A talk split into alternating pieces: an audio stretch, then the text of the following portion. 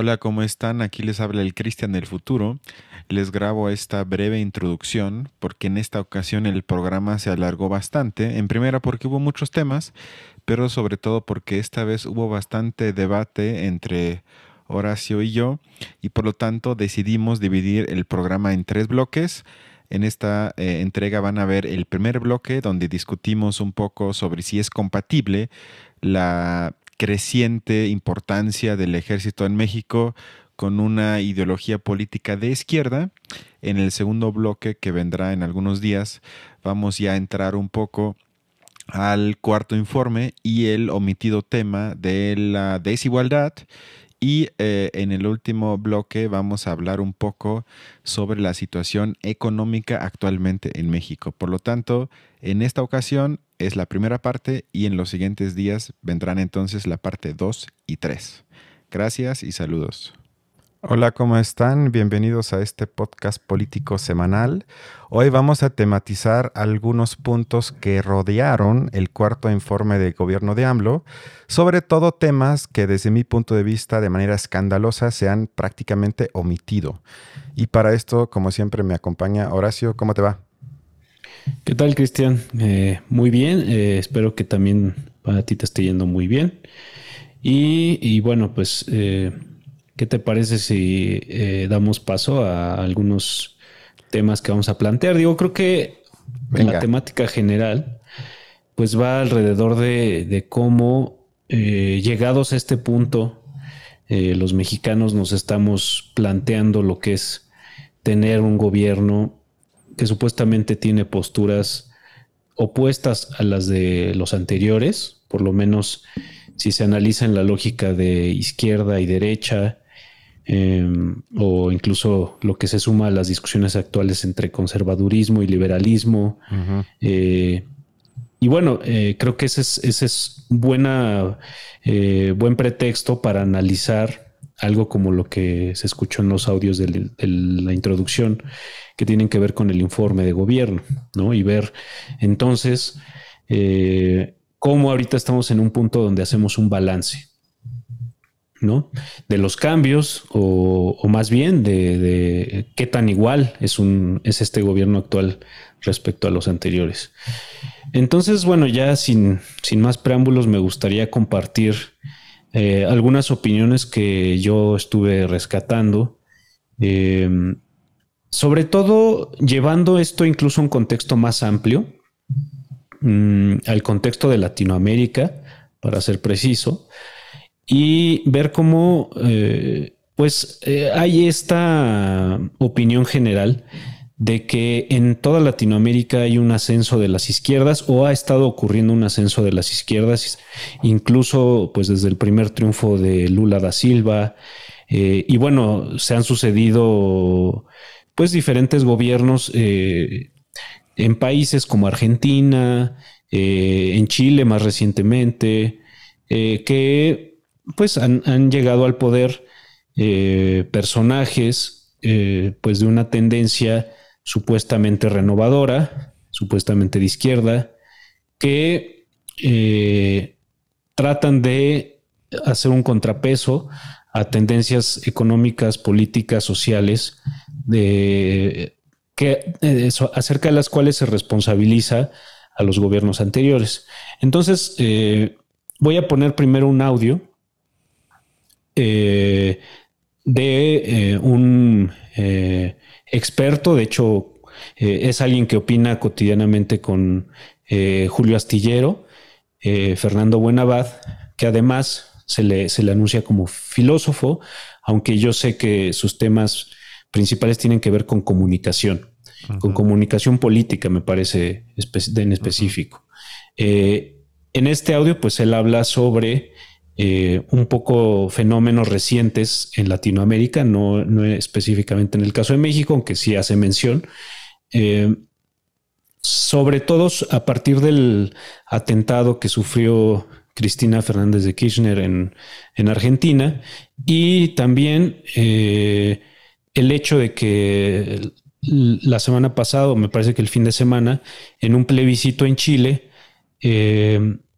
se dio, para, se dio eh, marcha atrás a una propuesta de una nueva constitución que eh, estaría siendo una respuesta o un cambio, un conjunto de cambios a, la propuesta, a la constitución eh, establecida desde los tiempos de Pinochet. Entonces, bueno, pongo el audio. Pues me parece. son, son dos tipos distintos, pero al mismo tiempo coincidentes en más de un sentido, dos tipos de sacudida histórica que, creo que nos presenta un, plano de advertencias políticas, eh, filosóficas ciertamente, eh, estratégicas eh, e históricas que, nos, nos, nos, están obligando a replantearnos muchas cosas. En primer lugar, creo yo que está obligando a todo triunfalismo que, que se ha dejado sentir en Argentina tanto como en Chile, está obligando a hacer una revisión profunda de, los pasos, de las estrategias, de, las, de, los, eh, de los excesos de confianza, de las perezas, que también las ha habido, de los descuidos en, síntesis que, eh, que, han llevado a, por un lado, tener que presenciar un, intento de magnicidio, eh, un intento de asesinato no solamente de la vicepresidenta de, la nación, sino de la líder político de mayor referencia en la historia reciente de Argentina, eh, con todo lo que eso conlleva a título de, de, dónde salen las fuerzas, los intereses, las motivaciones y los financiamientos incluso de este caso, de este episodio. Y luego, por otra parte, en Chile, revisar eh, en simultáneo eh, qué pasó, que, donde vinieron los excesos de confianza, donde, donde apareció eh, un, remanente ideológico y político del pinochetismo que parecía ya derrotado y sin embargo se hizo presente con una cantidad impresionante de expresiones en defensa de un modelo constitucional, político, de, una columna vertebral eh, eh, jurídica que que parecía no tener ya simpatías con, nadie en, Chile y sin embargo, eh, a la vista de, las, de, las, de la votación, a, la vista de las características de esta votación, a la, vista de las eh, distintas convocatorias antecedentes y los debates antecedentes, pues nos, nos están llevando a, sentarnos, a reflexionar, eh, por una parte, en toda la región, si no hemos exagerado eh, en la medida de los triunfos, si los avances que creemos que son sólidos y firmes realmente lo son, si, si, si no hemos confiado demasiado en a veces la política de redes o la, la, política digital y se ha abandonado el trabajo de campo, el trabajo en los territorios. Eh, bueno, una cantidad importante de preguntas que eh, estos dos episodios nos han hecho, nos han estremecido, todo el continente. Creo que la tarea inmediata es sentarse a encontrar respuestas que, eludan toda justificación y toda, y toda este, eh, disculpa o, o exculpación este, para entrar a hacer un trabajo que creo que es de lo que menos se ha hecho, que es el trabajo de la autocrítica. ¿no? Eh, pues bueno, a mí me gustaría eh, subrayar a, reserva de que eh, hagamos después de escuchar todos los audios que tengo planteados un análisis más amplio, pero subrayar me parece los dos puntos en los que se recarga más el señor Buenabad. Uno de ellos, pues bueno, me parece que él en primer lugar no estaría sosteniendo una opinión que daría a entender que eh, la llegada de las izquierdas a los gobiernos latinoamericanos sería una especie de error, de error al que hay que dar eh, marcha atrás. Me parece que ese no es su argumento. Eh, pero, sin embargo, sí lanza un par de, argumentos críticos contra los gobiernos de izquierda cuando a lo largo de, estos, de estas décadas, ya podríamos decir, han estado en el, en el poder, ¿no? Y uno de esos argumentos es, eh, bueno, así incluso con esta palabra lo dice, con un exceso de confianza, ¿no? Con un triunfalismo que lleva a un exceso de confianza y por otro, por otro lado, otro, el otro argumento el de la pereza, incluso con esa palabra lo, dice, ¿no? Que, bueno, pereza lo podríamos traducir por una especie de negligencia em, por parte de los gobiernos que han llegado al poder eh, y que justamente eso no, no permite eh, plantear eh, las discusiones donde deben plantearse y de la manera en que deben plantearse. Y me parece ahí que está pues, incluso el, con lo que cierra su intervención, que es que justamente no permite una autocrítica y pues esa autocrítica es la que ocluye, la que impide la posibilidad pues de, que de verdad eh, se lleven efecto los, los planteamientos discursivos de todos estos gobiernos. Eh, bueno, eh, hasta ahí nada más para subrayar lo que me parece que rescata el doctor Buenabad. Ahora me gustaría pasar a un, a un audio eh, que también es una, una opinión de el, periodista Arnoldo Cuellar, que también opina en, cada semana en el programa de Julio Astillero. y la opinión de Cuellar eh, va a partir de una pregunta que le hace Julio Hernández, eh, relacionada justo con un, suceso de la semana de la semana anterior, o de incluso creo que más bien de los inicios de esta semana, eh, acerca de este cambio de opinión en, en, la política de López Obrador acerca de la militarización. ¿no? Se ha estado hablando que el hecho de que el el presidente, y de hecho ya es un tema que tratamos en algún programa, que el presidente eh, esté confiriendo a la Sedena eh, todas las, eh, el control básicamente administrativo, logístico, etcétera, de la Guardia Nacional, pues es una militarización en un sentido muy similar, o si no es que idéntico, al de pues lo que sucedió en el, en el sexenio de, de Felipe Calderón. entonces, bueno, pongo el audio para, conocer la opinión de, Arnoldo Cuellar. Bien, gracias Daniela. Eh, Arnoldo Cuellar, sobre este mismo tema, déjame nada más comentar, yo en un tuit puse, pues que sí, que está bien la opinión del presidente López Obrador, pero que una cosa son las opiniones y otra los principios, y que un principio de la izquierda ha sido luchar contra la militarización de la vida nacional, de la vida civil, y, y el hecho de que la izquierda tiene como principio, no como opinión, el buscar que haya un retorno de los militares a sus cuarteles. Pero Arnoldo, ¿qué opinas, sobre todo frente a la realidad difícil nacional de la cual tú bien lo sabes en Guanajuato, Arnoldo? Bueno, pues en primer lugar, me, parece un poco banal el debate sobre los políticos que hacen en el poder lo contrario de lo que decían en la, en la oposición porque ese es el pan de cada día, esa es la constante y no es la excepción. Eh, y bueno, López Obrador fue 18 años opositor, tuvo tiempo de decir de todo sobre lo que pasaba en este país, lleva cuatro años gobernando y dándose cuenta de realidades que quizás no había sentido del todo con la fuerza con la que se sienten desde la silla presidencial. Eh, me parece que definitivamente es inoportuno venir a decir a estas alturas lo que pensó, según lo dijo hoy en la mañana, desde antes de tomar posesión, porque lo escribió en un libro. Eh, ya pensaba que era complicado el tema de enfrentar la inseguridad sin el ejército. Esto ha sido el diagnóstico de tres presidentes de la República. El ejército debe entrar a un tema de urgencia.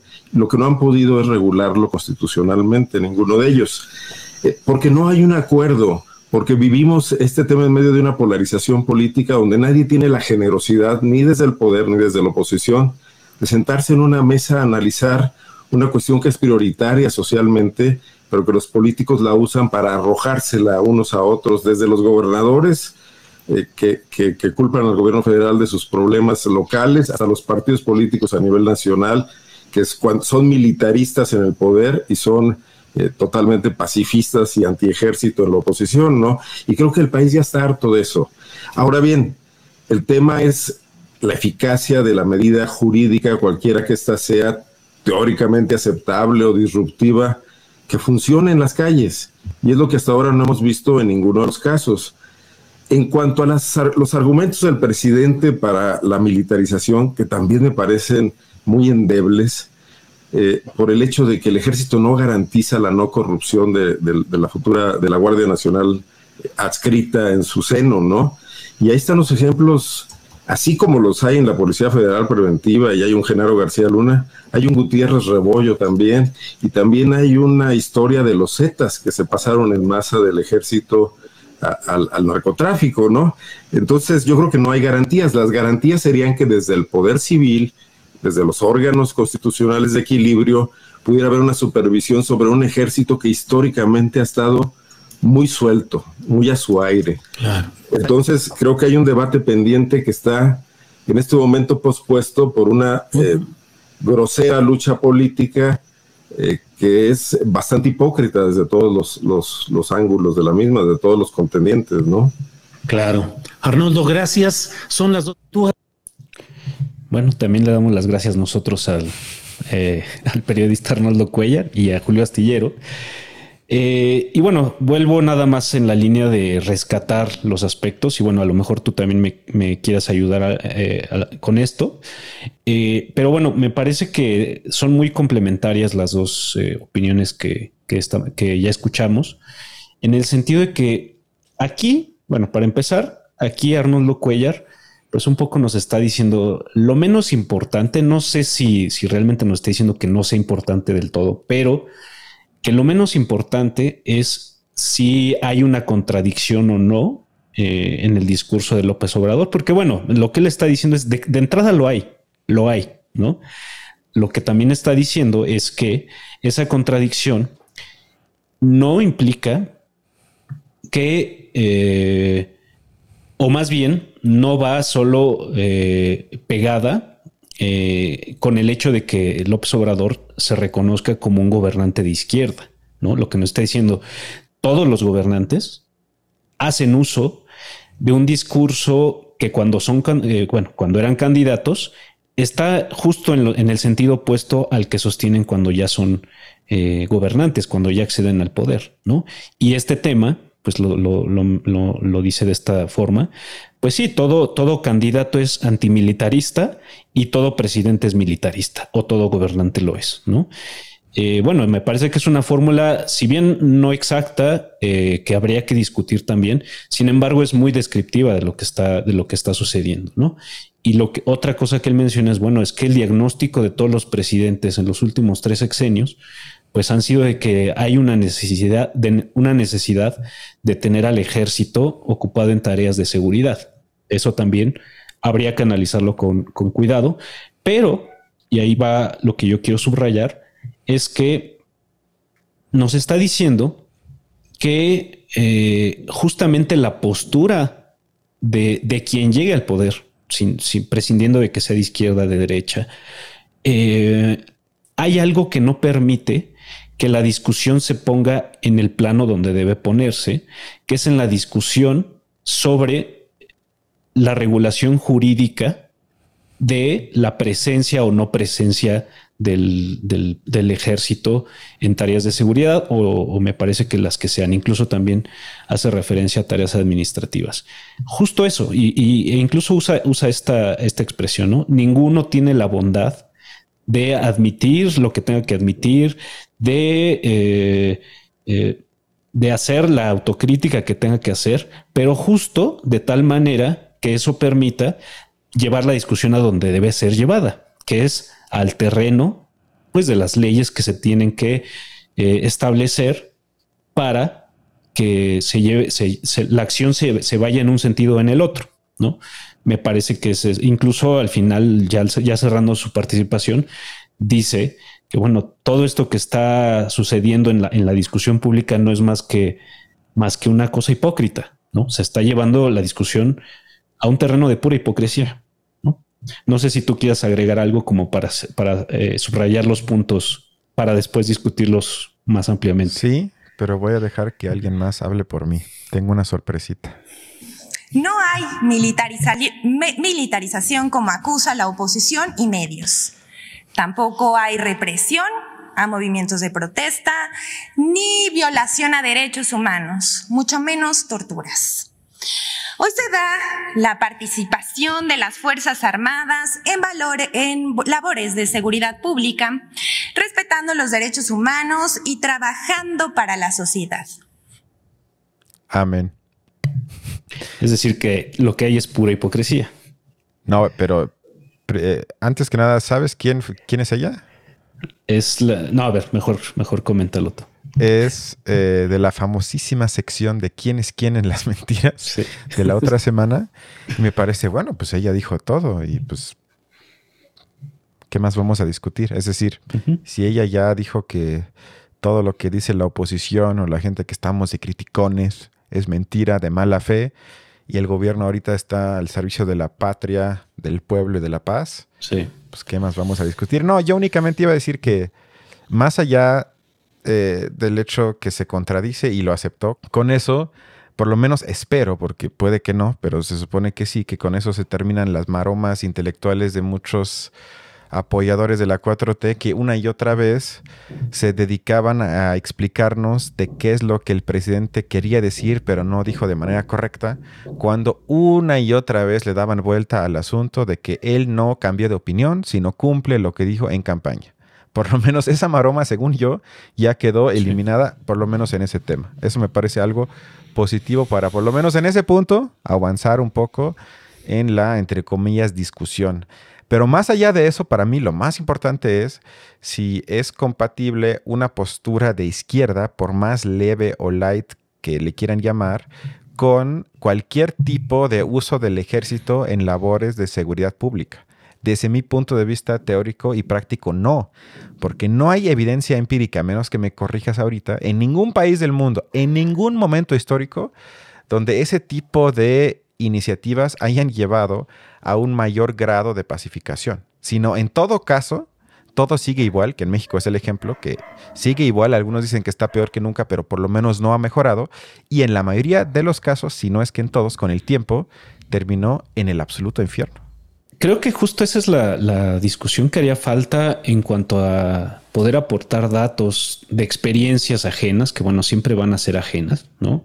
También es cierto que ningún otro país estaría situado en el momento histórico donde está situado México, eh, mucho menos, y bueno, esta es otra de las de los argumentos que se, se, están manejando con mayor o, menor cuidado, que es el hecho de que, bueno, eh, entender varios de los problemas de seguridad en México y sobre todo, bueno, los que tienen que ver con el fenómeno del crimen organizado, pues no se pueden analizar desde una perspectiva estrictamente local, ¿no?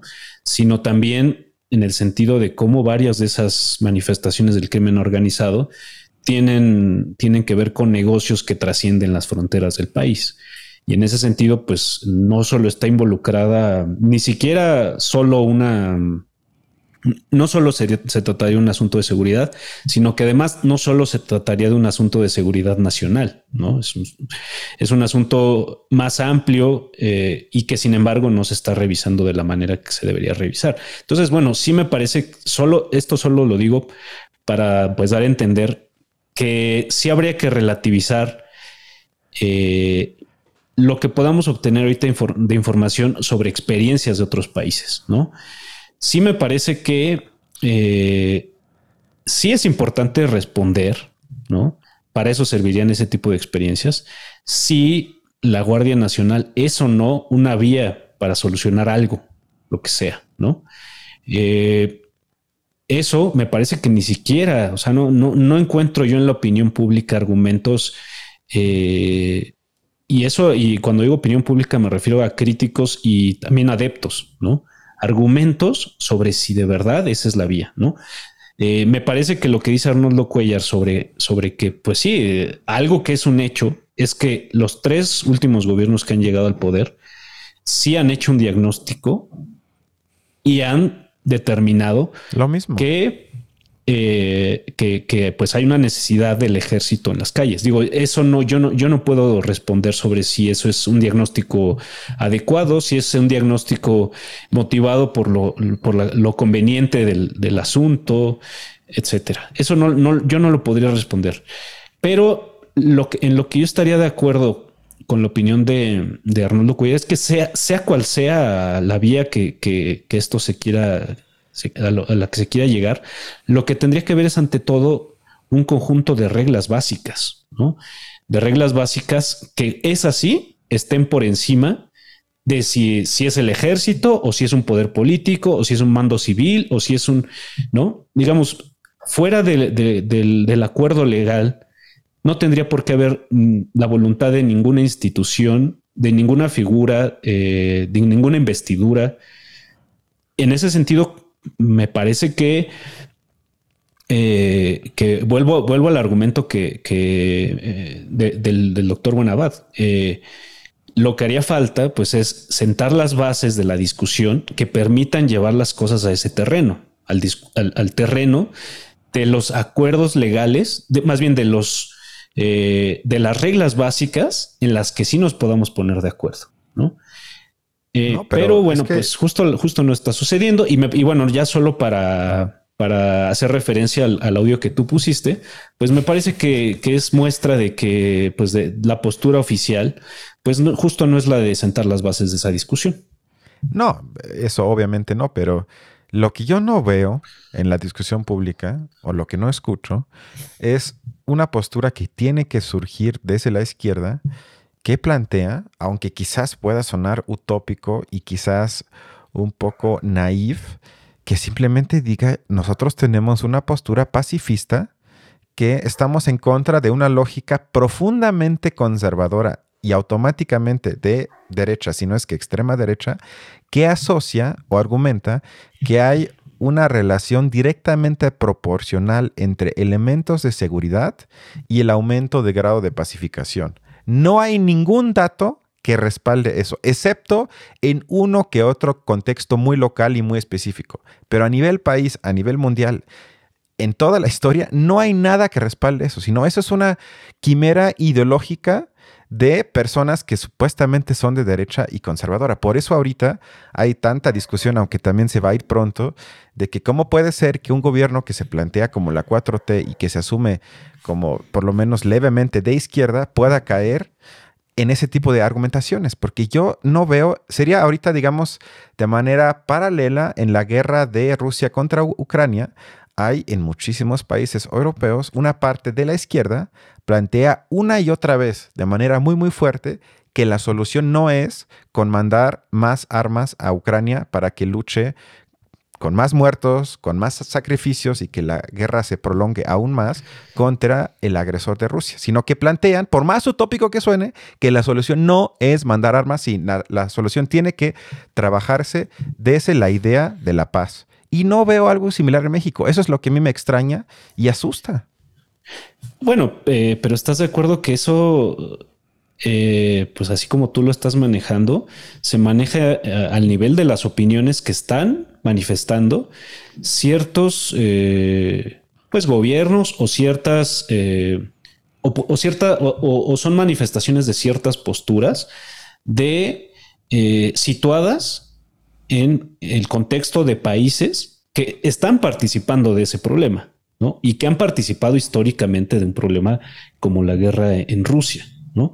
Y que eh, esa opinión está comprometida o, o tendría que ser considerada de acuerdo con un criterio que consideraría a esa opinión como, como una postura que influye en el problema, ¿no? Que influye en el problema sobre el cual está opinando justamente. Entonces me parece que manejarlo como experiencia que pudiera servirnos para México determinar, para en México determinar que efectivamente la militarización es o no es adecuada, pues también me parece que, tendríamos que, dudarlo. O sea, no, no, podemos, no podemos sin más caer en la idea de que si lo están diciendo países cuya postura eh, apunta hacia un desarrollo social, económico eh, más avanzado que el nuestro, ya son en automáticamente opiniones, en automático, perdón, opiniones que también sirven para nuestro caso. Me parece que eso también es un, un prejuicio bastante, pues, inadecuado.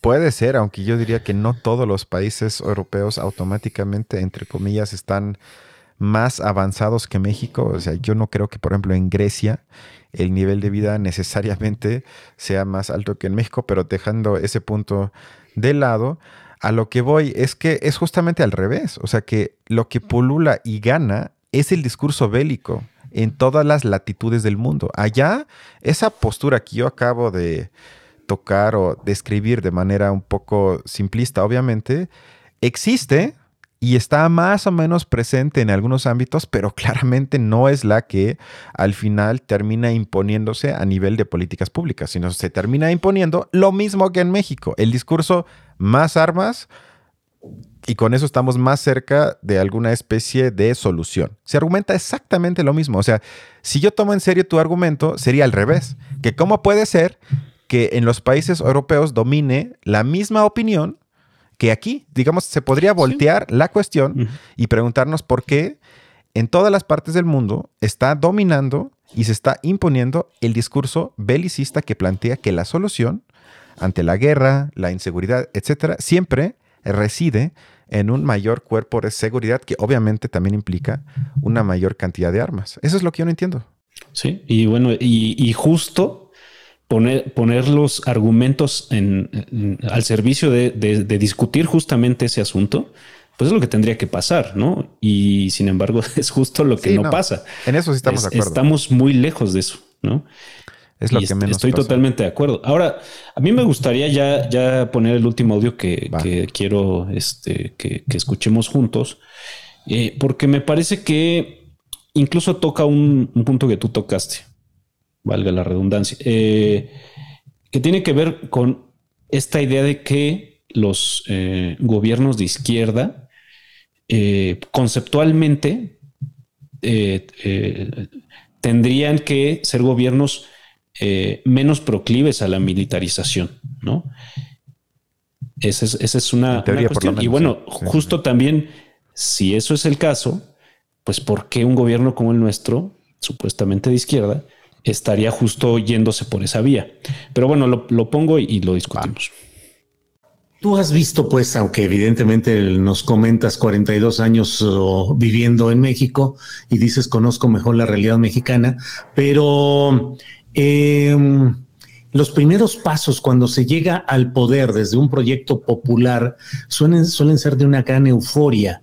Luego viene el reto de gobernar, que con frecuencia puede implicar el desdecirse o el dar reversa a algunos de los proyectos originales.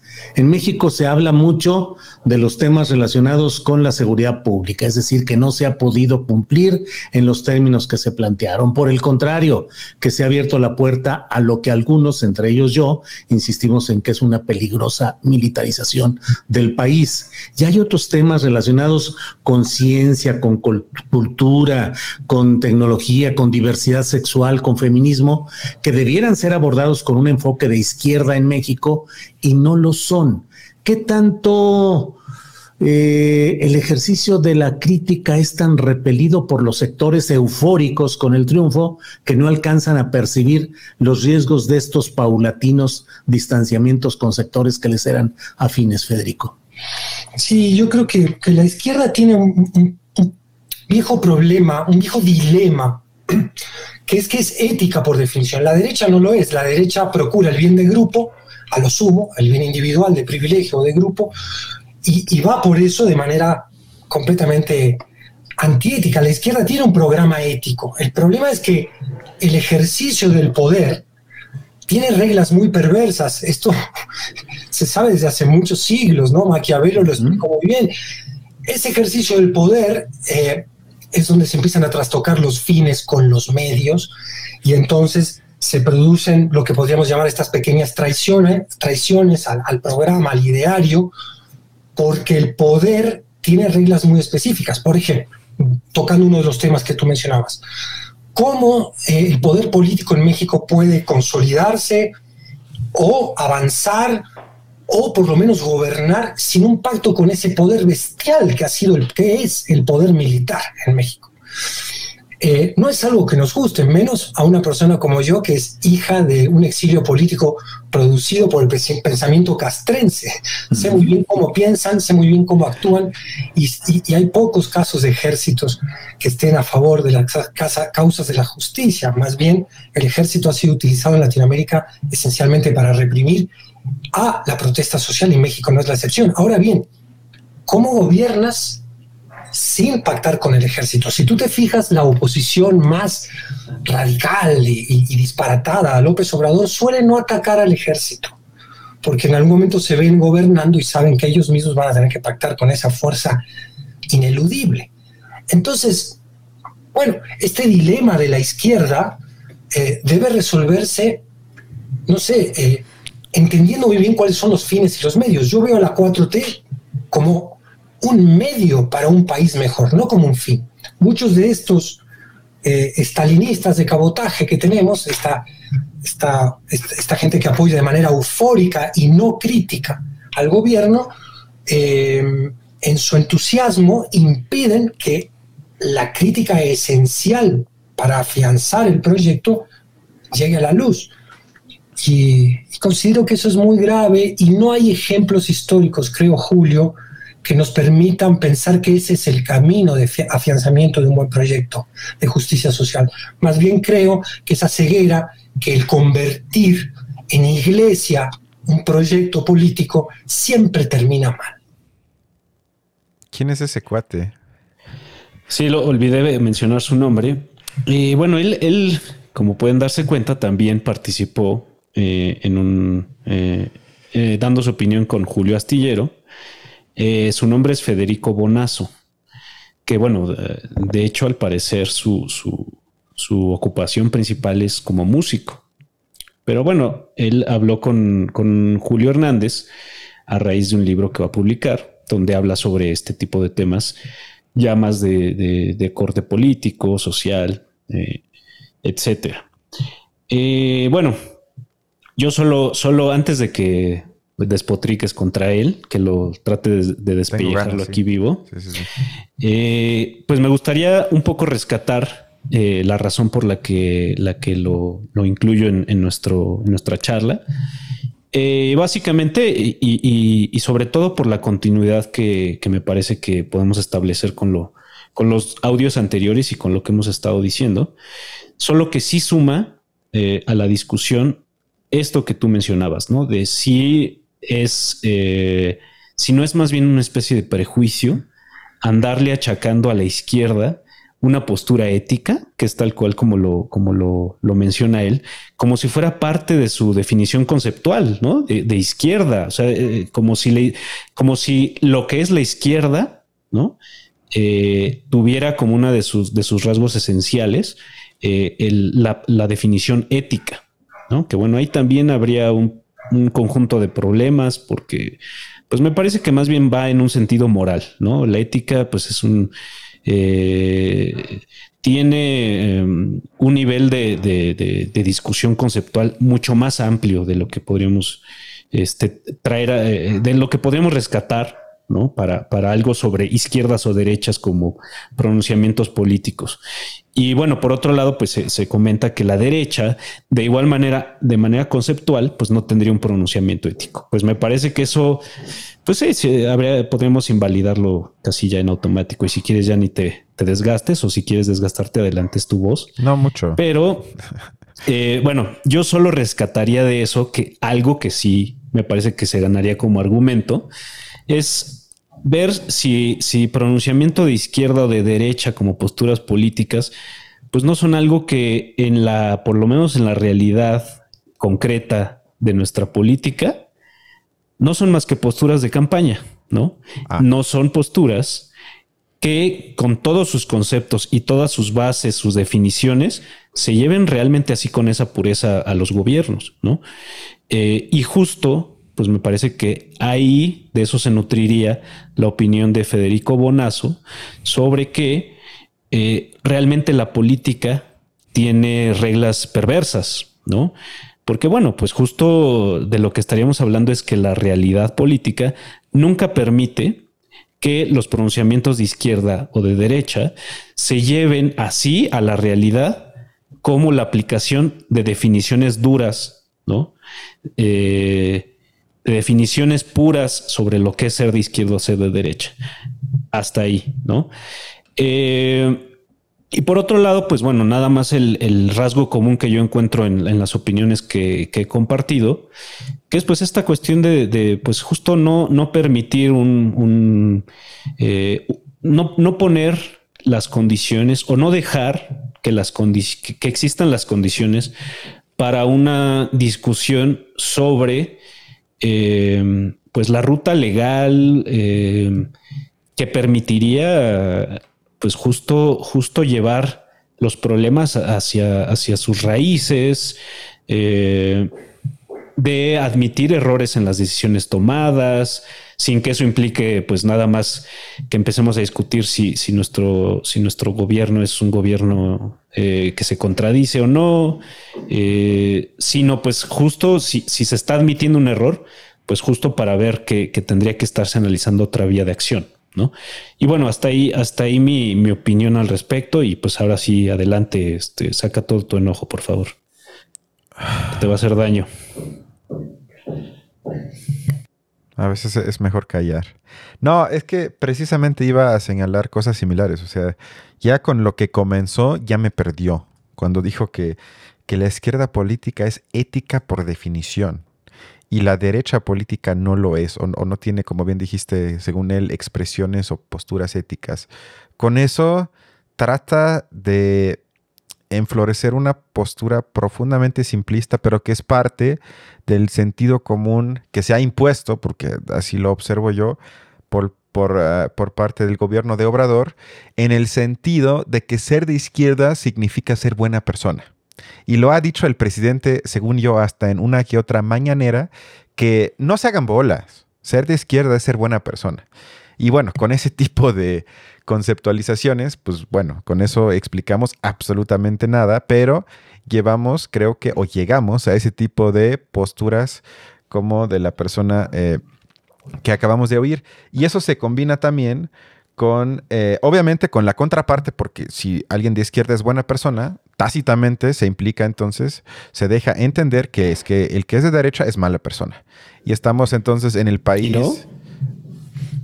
Bueno, estaríamos, como iba a decir, en el país de la casa de, la casa del dragón o de la serie del Señor de los Anillos, donde está Sauron, el ente del mal infinito y el grupo de gente diversa del pueblo que se organiza para combatirlo. Ese es el mundo que ellos plantean, porque prácticamente eso es lo que es. Sí tenemos ejemplos de la vida real en amigos tuyos, de hecho, que se han expresado a favor de que se hayan matado a los estudiantes de Ayotzinapa, ¿no? Si no podemos en ellos poner este, esta, eh, este calificativo de maldad, pues me parece y de derecha y de fifi. Y no, no es cierto. Solo estoy bromeando. No, no es. O sea, esa, esa gente se, yo le llamaría fascista. Son, son fascistas. Pero aún así, el fascista, desde su posición, diría que tiene algún tipo de argumentación ética, que él diría que es la correcta casi siempre tiene que ver con Dios y con gente de bien y con una ética del trabajo y la meritocracia y alguna serie de estupideces, honestamente, pero no es un ente del mal como Sauron en la serie del Señor de los Anillos, por el amor de Dios.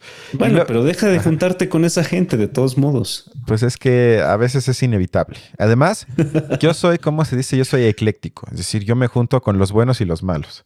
Pero ya. Perdón, pero ya, ya no te interrumpo. Ya hablando en serio, es, y también siempre desconfío de la gente que saca un pasado personal para con eso tratar de fortalecer un argumento teórico. Eso siempre me parece pedestre eh, hasta el infinito.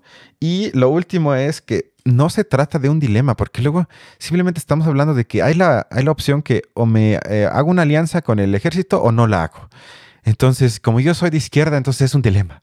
¿Me junto con los malos o no? Simplemente se trata de un programa político ideológico que desde mi punto de vista, ahorita no tenemos tiempo para eso, pero si me asumo de izquierda, no es compatible con ningún tipo de lógica del ejército dentro de labores de seguridad pública. Eso es todo lo que estoy diciendo. Eso no es compatible, pero tristemente el compañero que nos pusiste ni siquiera llega a ese tipo de argumentaciones, sino para él es una pregunta si nosotros, los de izquierda, los buenos, debemos de aceptar quizás por un rato una alianza pragmática que él también enarbola con su entendimiento totalmente tonto y superficial de Maquiavelo, de los fines y los medios, y que según yo entiendo su argumento es que por un rato En este caso, el fin justifica que usemos el medio del ejército para apoyar un poco esta cuarta transformación. Y entonces, pues bueno, lo mejor es no escucharlo. Bueno, ahí creo que algo que tú nos tendrías que responder es si en efecto entonces, bueno, ya, ya descartamos esto, este argumento simplista de que a, la, definición conceptual de lo que es la izquierda, eh, por concepto casi casi, no le corresponde, em, bueno, más bien le corresponde una definición ética. Bueno, eso ya lo descartamos porque es un argumento simplista. Estamos de acuerdo. Pero tú estás diciendo, me parece, o corrígeme, que sin embargo a la izquierda sí le correspondería por definición eh, la eh, em, evitar por todos los medios eh, tomar decisiones a través de una militarización. Es correcto. ¿Por qué? Porque por definición el ejército son los garantes del orden, a menos que yo no conozca un tipo de ejército que su eh, papel sea no garantizar el orden, es decir, conservar el statu quo mediante quizás, como era en México en los 50s, 60s, 70s, 80s, cuál era el enemigo ideológicamente construido a nivel nacional, el comunismo. Estaba permitido más o menos la formación de sindicatos, derechos laborales, pero había un límite muy claro que cualquier tipo de pronunciación o mini revuelta que tenga rasgos, aunque sean los más mínimos y chiquitos de comunismo, era reprimida brutalmente. ¿Por quién? Por el ejército. Y así podríamos hacer un libro de historia en muchísimas partes del mundo. Me van a argumentar algunos que nos escuchan, estoy seguro, sí, pero ¿qué pasa cuando se forma el ejército revolucionario que cambia el statu quo? Eso es diferente y responde a coyunturas históricas que por el amor de Dios no tienen nada que ver con la historia de México ahorita. Si se supone que nuestro líder, nuestro amado líder, es el presidente de México, no somos Fidel Castro con 15 idiotas en la isla esperando a derrotar el imperio, sino se supone que ya estamos en el poder, donde no tenemos que usar las armas para provocar una revolución, sino mediante buenas políticas públicas podríamos mejorar poco a poco la situación de la gente pobre que supuestamente en este gobierno, si tomo en serie la, la frase propagandística, van primero. Eso es todo lo que estoy diciendo. Es más complicado que esto, pero tampoco voy a hablar aquí una hora, pero Siento que en el fondo no es compatible. A lo mejor podrías darnos simplemente una referencia bibliográfica. Sí la tengo, si les interesa muy básicamente y más o menos de manera profunda, el autor italiano Norberto Bobbio tiene un libro que se mm. llama Izquierda y Derecha, donde plantea, tomando las más importantes referencias históricas y construye, digamos, un piso mínimo, un fundamento mínimo que constituye un programa político ya sea de izquierda o ya sea de derecha. Y hay algunos puntos que según él, y yo comparto esa postura, no se pueden conciliar ni de un lado ni del otro. Nada más un ejemplo para ya dejar este tema. No puede haber una derecha universalista. Una derecha siempre argumenta desde algún tipo de particularidad como bien dijiste hace rato, ya sea para el grupo elitista, para un color de piel, para los hombres, en contra de tal minoría, de tal país, es decir, nunca plantean algo que engloba toda la humanidad. Y en cambio, la izquierda en sus orígenes, por lo menos desde Marx, si no es que antes, pero mínimamente desde Marx, se plantea como un movimiento internacional que quiere romper con las barreras burgueses, burguesas, perdón, de los estados-nación. Y es la única ideología política que en su esencia, yo diría, tiene siempre la idea, por lo menos presente, de alguna especie de universalidad. Y eso es una postura, y así podría seguir, de eh, posiciones encontradas que son antagónicas y que no se pueden conciliar y que simplemente me ascribo a una o me ascribo a otra. Por ende, o soy de derecha o soy de izquierda. No me parece tan complicado, sí? Pues bueno, es que como todo lo que hemos estado revisando no es complicado desde lo conceptual. Bueno, no, no conceptual, porque bueno, lo conceptual creo que tiene otro nivel, pero sí desde la definición, ¿no? Eh, eh, eh, ahí no hay problema. O sea, parece que podemos definir perfectamente una cosa o la otra y, ver que hay rasgos eh, que permiten oponer hacer una distinción que permite ver una cosa como opuesta a la otra, pero, pero pues vemos que en el escenario de la discusión pública, eh, pues eso realmente no, se, no, no sucede así. Pareciera que, son dos cosas desconectadas, la, definición y por otro lado la realidad. Em, pero bueno, eh, ya solo, solo para, para, no este, dejar eh, pasar ese comentario de, Fernando Bonazo. De, bueno, por lo pronto no, no nos convirtamos en feligreses de iglesias, ¿no? Eh, esa creo que sería, bueno, un mensaje, pues que sí rescataría de esa intervención.